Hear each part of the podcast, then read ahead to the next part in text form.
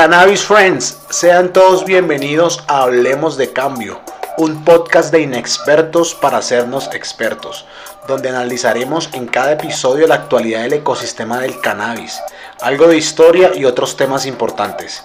Si eres emprendedor canábico, un entusiasta o aficionado, o si solo quieres saber más del mundo del cannabis, este podcast es para ti. Sin más, arrancamos.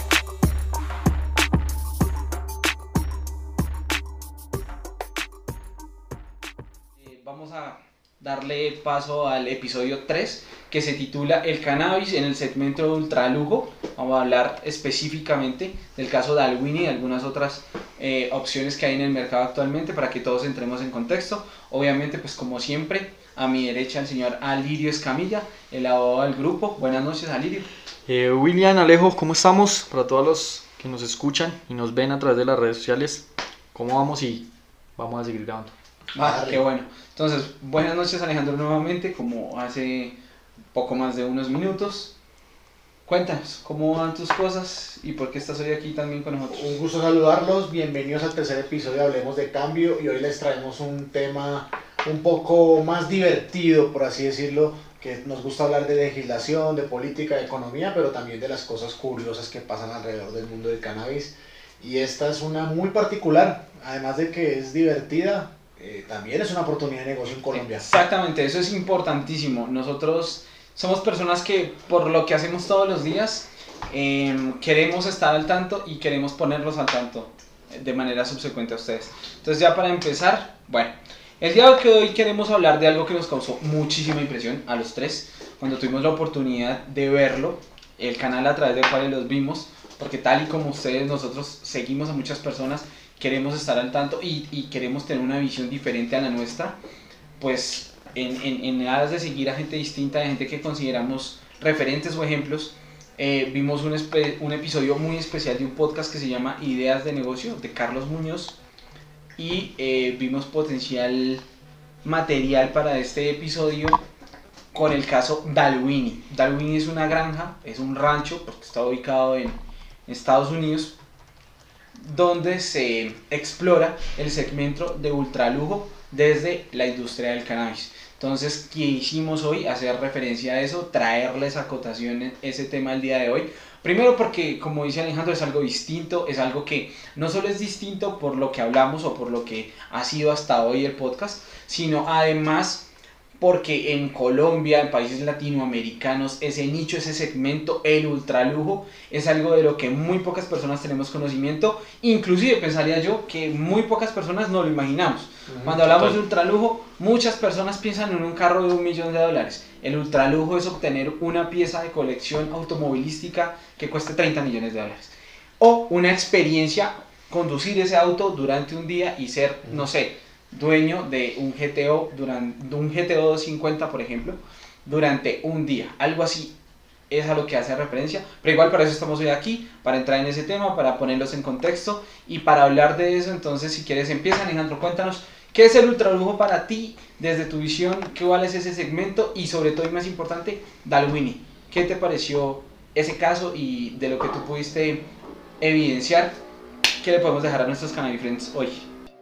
Bueno, primero que todo, el sector de, eh, digamos, ultralujo, que está presente en todas las industrias, que uno pensaría que en una industria como el cannabis, eh, ultralujo, tal vez en Latinoamérica, por lo que estamos un poquito atrás, uno diría, pero ¿cómo? Pues resulta que sí, hay mucho, mucho, mucho campo por recorrer en cuanto a ultralujo en el cannabis. Y lo que dice William es ese tipo de experiencias que muy pocas personas pueden darse el lujo de hacerlo, y que algunos empresarios le tienen miedo a involucrarse en esos mercados porque son mercados de nicho. No todo el mundo tiene mil dólares para, en este caso, pues comprar cannabis, comprar marihuana. O sea, definitivamente no.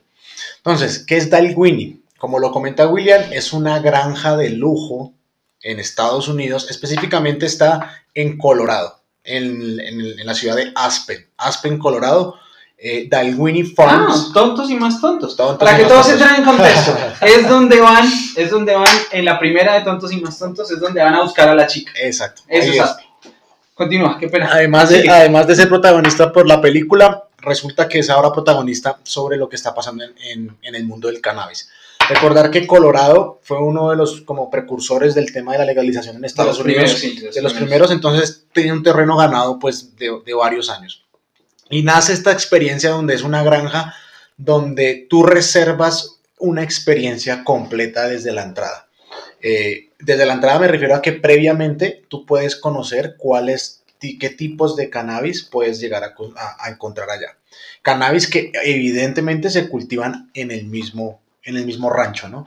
Ellos curan, cultivan y controlan toda la cadena de, de- de- de producción del cannabis recreativo, ¿no? Hay que tenerlo, eh, aclararlo. Palabras más, palabras menos, declaran origen. En Exacto. el whisky, en el licor, declarar origen es símbolo de orden premium. ujú, ¿no es cierto? Entonces, Tennessee Whiskey, Scott Whiskey, Irland Whiskey, los, los buenos licores, la champán, declaran origen. Venimos de tal parte, inclusive la carne, ¿no? ujú, Carne sí. Kobe, carne. Guayu, entonces viene de la prefectura Guayu en tal parte para que todos... Declarar origen es importantísimo y nos indica por dónde va el nicho de ultralujo. Continúa, qué pena contigo. No, no hay problema.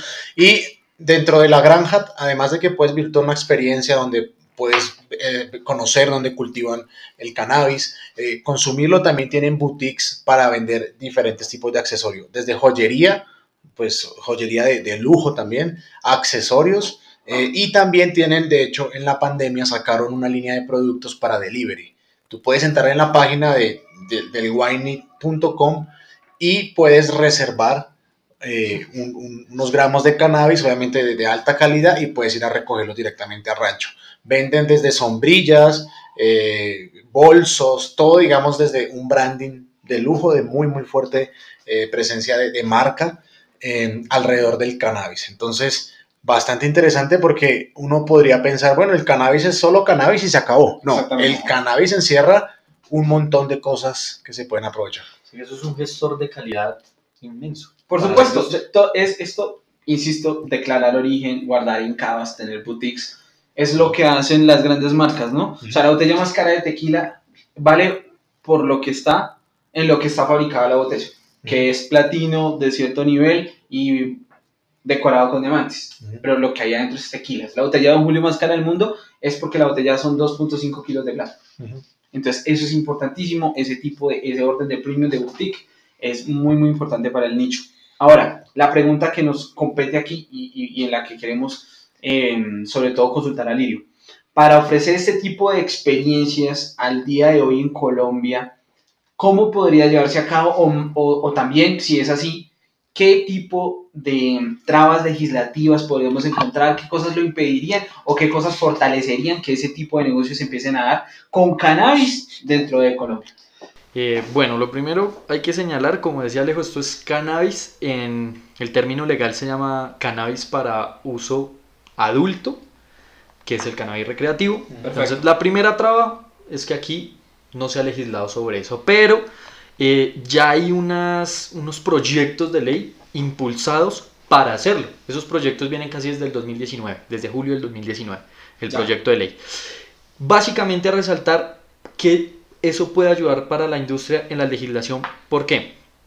Uno es el impuesto al consumo del cannabis de uso adulto. Entonces imagínense las ganancias que van a empezar a entrar, la parte monetaria, por el solo hecho de que va a haber un impuesto al consumo.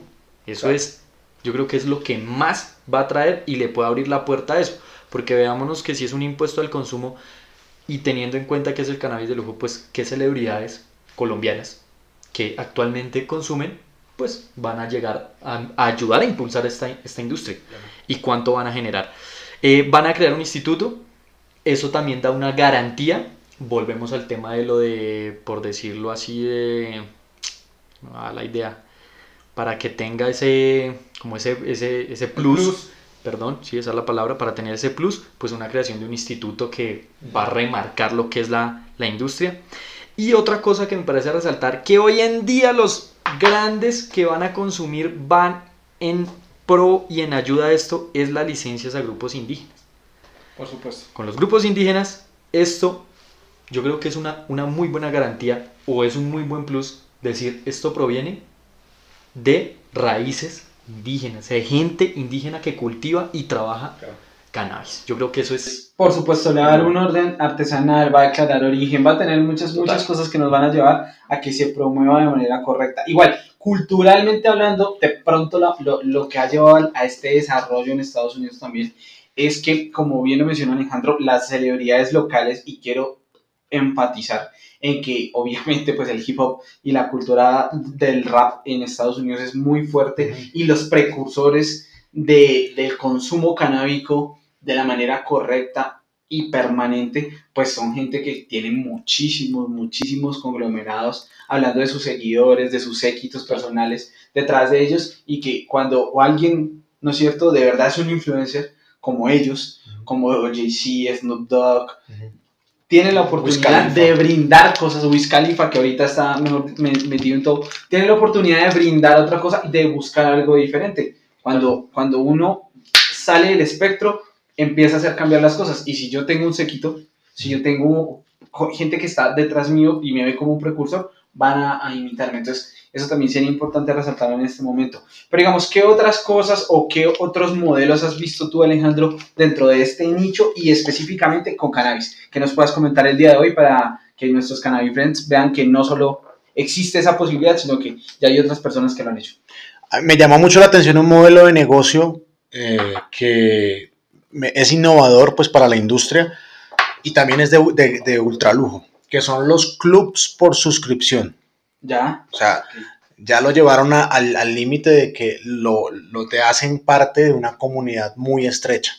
¿Por qué? ¿Qué es un club de suscripción? Es un lugar donde tú pagas, como bien dice, un, haces un pago recurrente ya. por un producto a cambio. ¿Qué producto recurrente es? ¿O qué producto te entregan a cambio? Por mil dólares por cuatrimestre, o sea, pagas eh, más o menos tres mil dólares al año. Anuales. Anuales, porque te llegue eh, de forma periódica un cofre, como si fuera una enciclopedia, eh, en, en, cuero pues ultra fino, ya, con diferentes accesorios pues para consumo de cannabis, más pues eh, flores de cannabis de la, de la más alta calidad. Y además dentro del mismo club te colocan otro nivel que es el club élite. Y este fue el que más me sorprendió.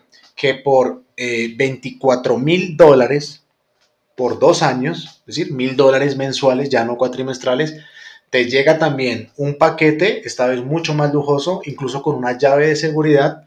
Y adentro puedes encontrar boquillas, pues para, para fumar, con cristales de Swarovski o inhaladores con diamantes incrustados. Entonces ya se está llevando a un nivel en donde muy pocas personas se lo, se lo van a poder permitir, eh, pero que es un modelo bastante interesante de negocio que aquí se puede dar, porque claro, aquí también sí. hay mucho dinero. Pero, porque, porque, pero por, o sea, ¿dónde está el negocio aquí? Y el dinero. Llevar la, la, experiencia. La suscripción es la experiencia. Y la experiencia en términos de qué? De, de darle sentido de pertenecer a las personas. Claro. Yo soy de estos. Pertenecer yo pertenezco a, yo, soy, yo hago parte de. Y en el mundo en el que actualmente vivimos, donde la pertenencia es un valor cada vez más, más reducido, menos presente dentro de la educación y dentro de lo que eh, digamos, son los valores que forman la sociedad, pues es, es, un disparo muy, muy acertado, es algo que va a ser muy ganador. Pero bueno, importante aquí y digamos como última impresión de parte de Alirio, queremos saber, por ejemplo, por qué en Colombia, atendiendo que siempre hemos sido un país en pro de atraer la inversión extranjera, no estamos teniendo para este tipo de negocios, este tipo de segmentos, una intención gubernamental para propiciarlos. O si la hay, pues que nos cuentes. Eh, intenciones no hay, obviamente, ¿por qué? Y traemos a colación, por ejemplo, eh, casos como el de Santurbán, ¿no? Que el gobierno para unas cosas que sí dañan. Exactamente. Eh, la explotación minera. La, ex, la, explotación minera presta la tierra, por decirlo así, ¿cierto? Entonces, si los entes gubernamentales se dieran cuenta aquí traigo a colación eh, de que los cultivos pu puede que dañen, obviamente, porque sí también tiene una afectación a la tierra, pero no es como una vez lo dijeron en California, en los Estados Unidos, en el dos, como en el 2013, que decían y hablaban de deforestaciones y, y, grandes campos porque es una industria, ¿no? Entonces, pues si queremos utilizar los recursos, pues utilicémoslos a gran escala. Pero, ¿qué pasa? Aquí no van a hacer lo mismo. Y pues lo hacen con las minas, ¿por qué no hacerlo con esto que la afectación es diferente? No vamos a coger, y ya no les está importando nada los páramos, por ejemplo lo de Santurbán, pues aquí hay una afectación menos y la legislación está hablando sobre regeneración de la agricultura.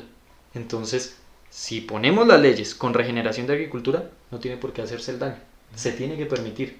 Entonces, sí, sí para unas cosas y no, no para otras, no. Evaluar y ver qué sí le sirve a la sociedad.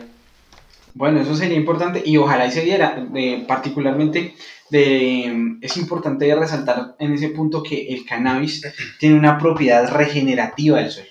O sea, plantar una hectárea de cannabis produce el mismo oxígeno que tal vez 10 o 15 de cualquier otra planta o árbol. Entonces es importantísimo tener eso en cuenta y es un llamado a todas las personas que quieren participar de esta industria, que se enteren de este tipo de cosas, porque con este tipo de cosas es que vamos a ganar las batallas futuras. Cuando se demuestre que cultivar cannabis, lejos de dañar la tierra, la nutre, vamos a tener un camino distinto. Ese es el camino, es para donde tenemos que ir. Eh, Muchísimas gracias a nuestros Cannabis Friends por estar con nosotros en otro episodio de Hablemos de Cambio.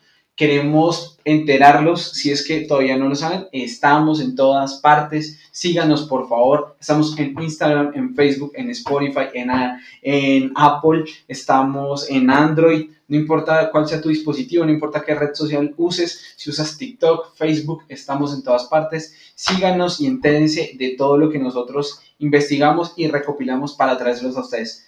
Eh, Alejandro. Gracias, gracias por acompañarnos. Esperamos que les haya gustado mucho el episodio. Eh, y nada, aprovechar lo que se viene porque hay muchos nichos eh, ahorita para aprovechar en Colombia y en Latinoamérica. Entonces, un gusto, nos hablamos. Muchísimas gracias. Muchísimas gracias, Alejandro. Alirio. nada, gracias a todos. yo creo que estos son los espacios para eso, para que hablemos de todo. Aquí incluimos todo, sea ley, sea economía política. Aquí vamos a estar. Gracias y nos vemos en otro episodio. Hasta luego. Que estén bien.